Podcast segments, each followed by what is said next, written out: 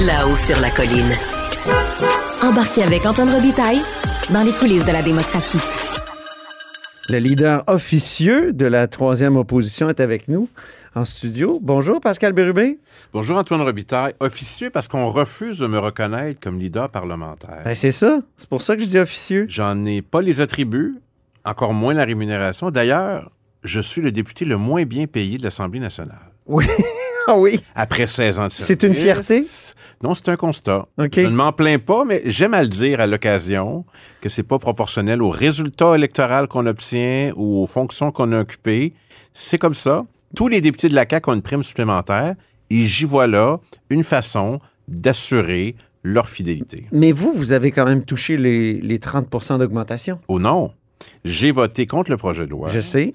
et nous n'allons pas avoir Mais plus, le projet de loi a que, été adopté. plus que la moyenne de ce qu'on accorde à la fonction publique. Donc, pour l'instant, on reçoit, mais dès qu'on aura le règlement avec la fonction publique, on va faire des dons, les députés, à différents organismes. Ça va être rétroactif parce que vous avez commencé Oui, à recevoir ça, quoi, euh, au mois de juin? Euh, oui, puis euh, donc, oui, oui, je vais faire ça. J'ai une bonne idée là, où je vais donner ça dans ma circonscription et je réserve les annonces, mais c'est sûr que je vais le faire.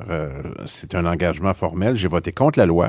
D'ailleurs, il faut savoir que c'est les députés caquistes qui ont voulu ça, cette augmentation. Oui. Et ils l'ont obtenu. Mhm. Et- Alors, c'est pour ça qu'on est dans cette situation qu'on n'a jamais réclamée. Et là-dessus, ils sont un bloc uni, contrairement Je à... crois que oui. Oui. Ils en sont les, les- les premiers bénéficiaires. Alors, oui, mais c'est un bloc qui, sur d'autres questions, tend à, à se désagréger un peu, on dirait. Ben c'est ça. Sur la question des Kings de Los Angeles, le premier ministre en chambre mardi a dit, ben Pauline Marois, euh, au fond, le PQ nous dit qu'elle a manqué de jugement en appuyant la construction de l'amphithéâtre. Il y a comme, il y a comme servi, c'est comme servi de l'affaire des Kings pour euh, vous retourner à cette crise là de 2011. Oui, mais ça n'a rien à voir. C'est ça le problème. Euh, la construction d'un amphithéâtre était nécessaire parce que le Colisée avait fini sa, sa vie utile. On convient que ça prenait un amphithéâtre pour une équipe de hockey éventuellement. C'était le premier objectif, pour du hockey junior majeur, pour des spectacles, pour des événements. Ok. Ce qui est arrivé, et, et c'est là qu'il a induit deux fois la Chambre en erreur, on n'était pas au pouvoir, on était dans l'opposition. Ben oui. Alors, il y a eu un projet de loi privé parrainé par Agnès Maltais qui faisait en sorte qu'on pouvait arriver à une formule qui allait à, à l'unique promoteur qui était Québécois. D'ailleurs, il n'y en avait pas d'autres. Alors, Québécois voulait le faire. Et euh, c'est ce qui est arrivé. Le gouvernement Charest, à l'époque, ne voulait pas y aller de front. Donc, le Parti québécois fait preuve d'audace. Et moi, je le vois différemment. Si on a un centre Vidéotron, c'est en grande partie grâce au Parti québécois qui était même pas au pouvoir. Alors, on a ça. Mais de, de lier ça au fait de présenter deux matchs avec une somme de 5 à 7 millions, ça n'a rien à voir. Alors, là, et là, les versions divergent. Au début, on nous dit, ben, c'est pas pour la Ligue nationale. Puis après, c'est pour la Ligue nationale. Je veux dire, qui dit vrai?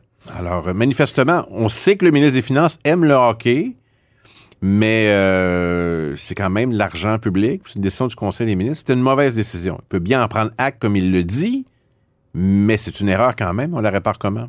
Ouais. Comment? Ben, on, Qu'est-ce que vous proposez pour la réparer? ben, j'ai l'impression que si ce Il faudrait qu'il recule. ben, je pense que Luc Robitaille des Kings de Los va finir par appeler en disant Comment se fait-il qu'on me rapporte des mauvaises décisions sur le front du Québec en disant que c'est une mauvaise idée que je viens de vous voir? Si c'est comme ça, j'aime mieux pas y aller. J'ai l'impression que ça pourrait être les Kings eux-mêmes qui décident d'aller ailleurs. Ah bon? Ouais. Et euh, en Nouvelle-Écosse, les Pingouins, ça n'a rien coûté. À Stockholm, en Suède, ça n'a rien coûté pour des matchs de la saison régulière. C'est ridicule. Il s'est fait avoir. Alors, avec 10% des chances de réussir, il a décidé de foncer. Ouais, oui. Comme m'a déjà dit Bernard Landry, heureusement qu'il n'est pas chirurgien. Mais euh, je reviens au projet de loi 204, si je me souviens bien, qui, Ouais. qui bétonnait le, le contrat entre euh, Québécois et la ville avait de la question des Québec. contestations. C'est ça. Ça, ça, ça. ça empêchait les contestations de eu, ce euh, contrat-là. Mais vous, Pascal Bérubé, vous aviez voté contre à ce moment-là? Vous étiez, ah, vous étiez abstenu quand même. Oui, puis... euh, Donc, vous n'étiez pas tout à fait d'accord avec la construction de Non, l'amphithéâtre? c'est pas ou- ça. J'avais pas tous les éléments pour en juger. Alors, c'était vote libre au Parti québécois. On voit pas ça souvent. Et qui m'a permis de dire, j'ai pas tous les éléments. J'ai expliqué comme ça à mes concitoyens. Puis finalement, des années plus tard, ben, on a un amphithéâtre qui est utile. Et d'ailleurs, on remarquera que c'est pas Gestève ni Québécois qui plaide pour avoir des matchs de hockey. C'est le ministre qui, comme, comme si c'était lui le propriétaire. Ouais. Alors, c'est très particulier. Moi, je pense que c'est un, du, du zèle de la part du ministre qui semble vouloir, vouloir euh, impressionner ses compagnons de pool de hockey. Est-ce que, est-ce que euh, euh, c'est racoleur à l'endroit de la population de Québec de faire une telle chose, selon vous? Ben, c'est racoleur à l'égard des personnes pour qui le hockey est vraiment très important, à telle enseigne qu'il faut y mettre beaucoup d'argent. Mais il n'y avait pas de groupe organisé qui disait ce que ça nous prend, c'est deux matchs hors concours, puis ça prend des fonds publics. Ce mouvement-là n'existait pas. C'est une idée du ministre qui croyait bien faire, même qui en était très fier à tel point que, euh, qui, à telle, à telle enseigne qu'il voulait l'annoncer lui-même avec le montant. C'est une grave erreur, puis ça a effacé sa mise à jour économique. Donc, il va devoir vivre avec ça, mais tout le gouvernement aussi. Et là, il y a un test, au moment où on se parle, il y a un débat, ce qu'on appelle une motion du mercredi. Les députés vont devoir voter. Alors, ceux qui ont dit, comme Éric Girard II, celui du Lac-Saint-Jean, que ça va contre les valeurs du Saguenay-Lac-Saint-Jean, principe, ils devraient voter pour la motion du Parti libéral qui dit de rembourser, ou d'annuler plutôt. Oui. Même chose pour euh, Luc Provençal de Beauce-Nord. Qu'est-ce qui va arriver? Intéressant. Mhm. Vous avez entendu ce que, ce qu'Éric Girard a dit tout à l'heure en chambre, justement? Il dit Il a un, rajouté. c'est un marathon pour réussir à accueillir la nouvelle équipe de hockey euh, euh, de Québec, euh, à Québec. Et l'amphithéâtre a une vie utile euh, limitée. Dans 15 ans, l'amphithéâtre va être trop vieux. Pensez-vous que ça va prendre un amphithéâtre de remplacement?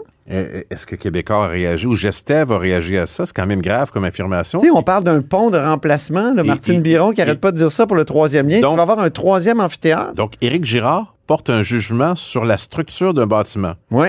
sur sa vie utile, mais ça n'a aucun sens. Je ne sais pas où il s'en va, mais ça me semble pas la bonne direction.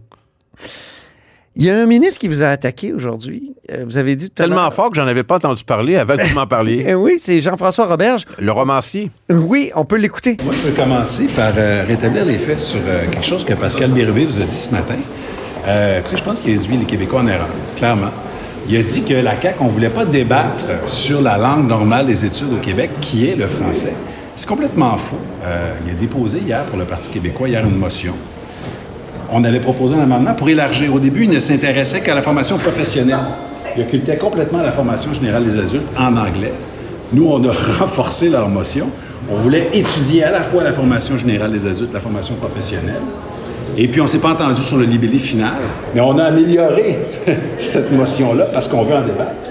Il est allé dire qu'on refusait le Mais sur le fond, c'est quoi votre, position donc pour la formation générale des adultes et la formation professionnelle? Vous Ouais. voulez colmater la? Vous voulez y réfléchir? C'est quoi votre position? Moi, je veux l'analyser correctement. J'ai demandé à ma sous-ministre une note d'information à ce sujet-là, savoir exactement combien d'étudiants euh, étudient en FP, en FGA, formation générale des adultes, formation professionnelle en anglais. Donc, rappelez-moi le contexte de cette affaire. Là, de, ça touche à la langue, euh, la langue d'enseignement. C'est un texte Euh, de Jean-François Roberge dit que donc vous avez induit les gens en erreur parce que c'est pas vrai que vous avez qu'ils ont refusé la motion euh, ben, que vous proposiez. Je me contenter de dire qu'on a proposé une motion, ils l'ont refusée.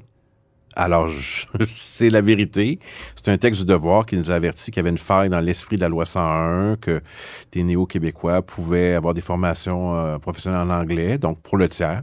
Si C'est la formation professionnelle hein, qui pose problème. Il y a Frédéric Lacroix, le, le- Ouais. le chercheur Alors, euh, indépendant. On a que- dit, ben, il faudrait mettre fin à ça. C'est juste ça qu'on a demandé. Puis il a dit non. Puis là, il n'a pas aimé le titre de- d'un journal parce qu'il est allé le corriger sur Twitter. Donc, euh, il il va fort. Mais euh, ben voilà. Alors, euh, ça, ça me ça me dérange pas. Mais lui, il Oh. dit, on était prêt à discuter de ça, on était prêt à adopter une motion. échanges. mais- Ouais, mais qui voulaient rien dire. C'est- Nous, on disait, faites-le pas. Eux, ils disaient, ouais, mais envisagez d'étudier quelque chose comme ça. C'est ridicule. OK, donc, il y a eu un débat sur... Ben euh, oui, puis on n'a pas adopté des, des amendements euh, qui, qui étaient euh, qui étaient pas très forts. Donc voilà. Mais lui, il est fâché. Donc bon, comme ça. D'ailleurs, ne devait-il pas déposer un projet sur la langue? Il a décidé de prendre son temps pour écrire un roman au lieu de nous présenter son projet sur la langue? Ah, Je pense que le roman aurait pu suivre après le projet sur la langue. oui, J'attends toujours. Parce que là, ils ont, On attend toujours le, le- ils ont le- le annoncé plan sur la langue. une première mesure qu'ils prétendent être liée à la langue, Oui. celle des frais de scolarité des universités anglophones. Oui. Bon, résultat des courses, Vous êtes pour ou contre ça? ben, je ne sais pas quoi en penser. C'est pas vraiment une mesure pour la langue, c'est une mesure d'équité, je dirais, ou peut-être au plan fiscal. Euh, c'est une, mesure qui n'a pas été très bien accueillie, qui est même plus controversée que le budget d'un Québec indépendant. Donc, il faut croire que c'est compliqué puis que ça, ça brasse beaucoup d'affaires sans qu'on obtienne les résultats. Alors, si c'est leur meilleure mesure qui a sorti en premier, ça promet pour les autres. D'ailleurs, est-ce que quelqu'un a entendu parler du projet de loi 96 devenu loi? Plus personne n'en parle. Hein? Ça devait être une loi costaud. Oui. Vous savez que, faut pas le dire trop fort, mais dans le comité sur la langue, Oui. ils ont décidé d'exclure Simon Jolin Barrette. Oui. Je lui en ai parlé. OK. J'ai dit pourquoi. Puis? J'ai dit pourquoi, Simon, t'es pas là? Ah, pose-leur la question. Ils m'ont pas répondu. Alors, je la pose ici. Pourquoi vous n'avez pas pris euh, Simon dans, le- dans le groupe? Oui. Il connaît ça, lui, puis c'est un vrai nationaliste. Je dis ça, puis je dis rien. Je termine en parlant des sondages. Pascal Bérubé, ça va bien pour vous dans les sondages Palace Data ce matin qui vous place à 30% Est-ce que euh, le risque, c'est pas le, le triomphaliste ou le risque, le triomphalisme, est-ce est-ce que l'autre risque, c'est pas de, de monter trop haut, trop tôt? Ben, Parce que les élections sont quand même dans trois ans seulement. Je veux bien, mais tout le monde aimerait être dans notre position aujourd'hui. Alors, on, on accepte avec humilité ce, ce résultat. Ça nous encourage euh, à, à continuer et ça montre que le potentiel qu'on a d'être une véritable alternative à ce gouvernement.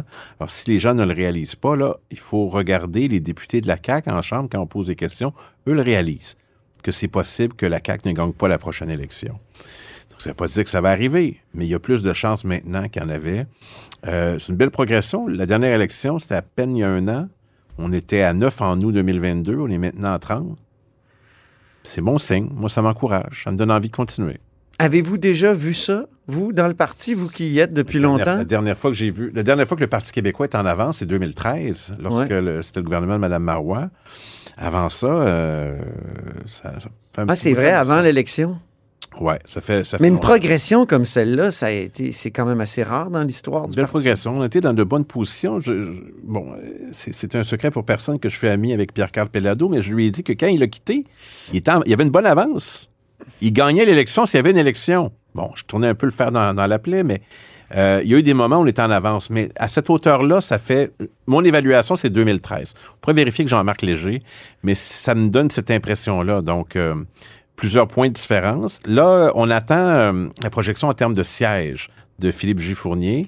Ça donne des indications habituellement. Évidemment, tout ça est théorique, mais j'aime mieux être dans cette position que dans d'autres où j'ai déjà été avec ma formation politique. Oui, assez souvent, vous avez été dans la cave. Trop souvent. Ça me rappelle un peu le parcours des Nordiques des- du début des années 90. Ah, c'est La force des jeunes, ça fait longtemps qu'on attend, mais cette année, c'est notre année. le meilleur est On à a le, venir. le meilleur est à venir. Je connais tous ces slogans-là. Puis quand on est devenu une très bonne équipe, on est déménagé où il y a eu le lockout. Là, on s'en va nulle part. On reste là, on fait notre travail. Et là, on a une très bonne équipe. Puis notre dernière acquisition est impressionnante. Moi, je suis impressionné par la qualité de Pascal Paradis. C'est un orateur exceptionnel. C'est un être humain aussi exceptionnel. Il m'impressionne beaucoup. Je suis très sensible à leur oratoire. Je le regarde parler. Je prends des notes. Mais d'être trois au Parlement, est-ce que ça vous dessert pas énormément? Quatre. Euh, Quatre, quatre, pardon. s'habituer, hein? Oui, c'est ça. Être quatre au Parlement, euh, ça vous dessert pas parce que vous- c'est difficile de faire un bon travail, par exemple, en Oui. commission parlementaire fait- sur les le- lois. On les fait pas toutes parce qu'on peut pas toutes les faire. L'éducation, je vais pas parce que euh, on fait d'autres choses pendant ce temps-là. Puis si on y va, on, les- on le fait au complet. Donc j'ai expliqué au ministre, j'ai dit on, on le fait pas de toute façon, il croit pas que ce projet de loi qui donne plus de pouvoir au ministre euh, c'est la solution. Alors, le ministre, je lui dis pas tous les jours, comme Marois Risky, que ça n'a aucun sens. Je le dis à l'occasion, il le sait. Mais on, on va intervenir dans d'autres éléments. Euh, on va rencontrer des groupes, on répond à des citoyens, on fait plein de choses. On s'occupe. L'Assemblée nationale, pour quiconque veut y travailler sérieusement, il y a plein de belles choses à faire. Je dis ça, là. Mais euh, comment vous allez faire pour maintenir ça pendant trois ans? Avez-vous une idée? On ne change rien de ce qu'on est. Je veux dire, Paul Saint-Pierre Plamondon est très inspirant. On priorise ce qu'on veut faire. On, on se censure pas. On, on est volontariste. Je dirais que c'est ça qui caractérise notre groupe. Très bien, mais merci beaucoup, Pascal Bérubé, d'être passé par notre studio fait plaisir. ici à Québec, sur la colline, rien de moins. Là-haut sur la colline. Oui, merci. Et c'est ainsi que se termine notre émission pour aujourd'hui. Merci beaucoup d'avoir été des nôtres. N'hésitez surtout pas à diffuser vos segments préférés sur vos réseaux. Ça, c'est la fonction partage. C'est aussi le bouche à oreille. Et je vous dis à demain. Cube Radio.